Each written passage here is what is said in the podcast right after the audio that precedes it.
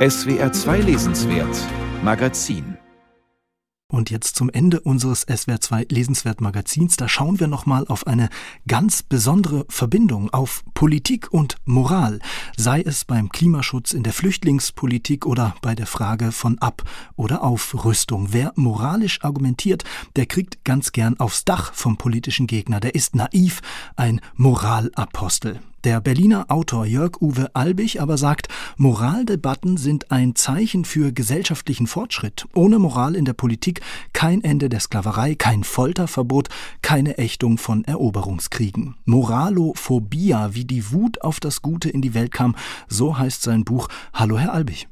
Hallo. Ja, Sie versammeln große Namen in Ihrem Buch. Jedes Kapitel ist so eine Art historisches Porträt. Götz von Berlichingen, Niccolo Machiavelli, Al Capone, Donald Trump. Ein breiter Bogen, alles ziemlich brutale Männer und alle, Herr Albig, haben eine Moralphobie. Wovor fürchten Sie sich denn genau?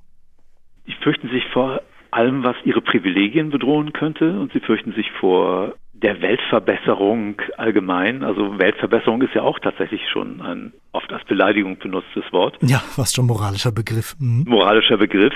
Und häufig sind es eben Menschen, die sich einfach von Entwicklungen überfordert fühlen und gestresst fühlen und dann entsprechende Symptome zeigen.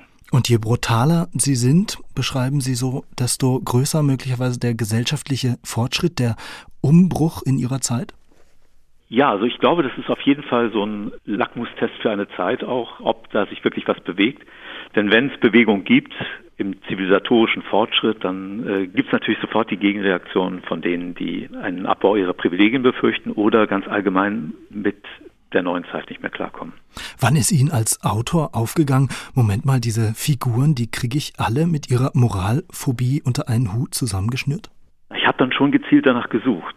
Also weil ich mich gefragt habe, als ich in Feuilletons, aber auch in politischen Statements immer wieder diesen Vorbehalt gegen die Moralisierung der Politik und gegen die Gutmenschen und gegen die Weltverbesserer gehört habe.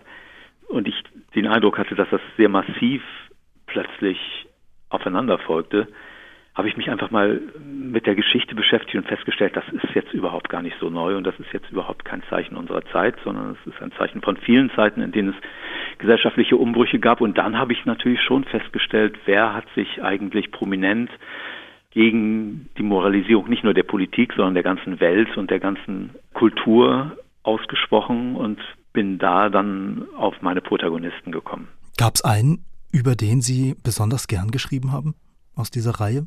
Ja, gerne habe ich über Friedrich Nietzsche geschrieben, weil der so viel Material hier gab. Also gibt es sehr viel biografisches Material, aber natürlich auch sehr viel philosophisches Material, Material aus seinen Schriften. Und Friedrich Nietzsche ist einfach hervorragend dokumentiert und eben auch jemand, der einen teilhaben lässt an seinem Ringen und an seiner Quälerei äh, und an seiner mhm. Tragik, die er in seinem Leben durchgemacht und sich teilweise auch selber verursacht hat, aber wo ich auch das Gefühl hatte, ich, ich kann mit ihm auch eine Weile mitleiden. Also ich kann da tatsächlich so ein bisschen mitgehen in diesen tragischen Kämpfen, äh, mit denen er da zu tun hat. Ja, und für Nietzsche war die neue Moral seiner Zeit in gewisser Weise eine christliche Moral, immer die Moral äh, der Schwachen. Sie schreiben auch über Niccolo Machiavelli und seine Theorie, Politik und Moral gehörten getrennt. Und da sagen Sie, wir sind in gewisser Weise bis heute Erbe von Machiavellis Theorie. Woran machen Sie denn das fest? So Machiavelli könnte man sagen, hat die Theorie der Realpolitik erfunden. Also es gab natürlich Realpolitik vorher, das heißt also Politik, die sich nur an Interessen und äh, Macht und finanziellen Vorteilen orientiert. Das gab es natürlich vorher auch schon, aber er hat der ganzen Sache eine Theorie gegeben in seinem Hauptwerk Der Fürst.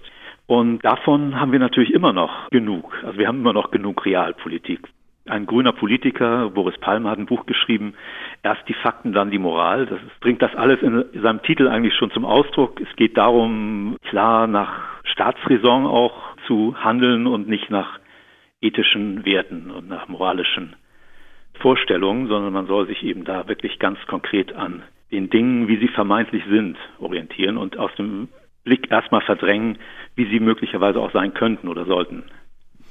Für Sie aber ist die Sache, so wie ich Sie gelesen und verstanden habe, äh, ziemlich klar. Unterm Strich, wenn man alle diese Porträts äh, liest und Ihre Bezüge, die Sie da immer wieder machen zur Gegenwart, doch auch dieses Buch ein gesellschaftliches Plädoyer für Fortschritt, mehr Moral wagen?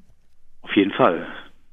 Das würde ich sagen. Also weil ich glaube, äh, sonst äh, fliegt uns der ganze Laden hier um die Ohren. Und ich glaube wirklich, es ist schon natürlich viel passiert. Ich möchte nicht nach den moralischen Standards des 19. Jahrhunderts mehr leben. Das wäre mir wirklich ähm, Könnte unangenehm extrem werden. unangenehm. Also ich beziehe mich ja auch sehr stark auf ein Buch von dem Harvard-Psychologen Steven Pinker, der eben nachweist, wie über die Jahrhunderte die Gewalt nach und nach aus der Gesellschaft und von der politischen Bühne abgetreten ist, also immer weniger geworden.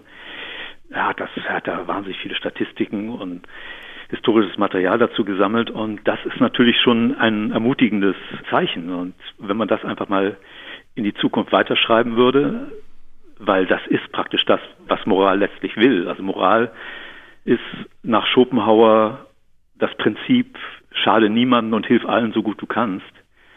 Und das ist ja praktisch einfach die Absage an die Gewalt. Und wenn man diese Entwicklung, die Pinker da diagnostiziert, in die Zukunft weiterschreibt, dann heißt es einfach, dass Moral nötig ist, um die Gewalt noch weiter zurückzudrängen, als sie es schon ist. Tja, dann also unterm Strich trotz aller Moralphobie eine gehörige Brise Optimismus. Moralophobia, wie die Wut auf das Gute in die Welt kam, das fragt Jörg Uwe Albig in seinem Buch 224. Gar nicht so wütende, sondern ziemlich anregende Seiten gibt's für 22 Euro. Herr Albig, danke Ihnen sehr für das Gespräch. Danke Ihnen auch. Schönen Tag noch.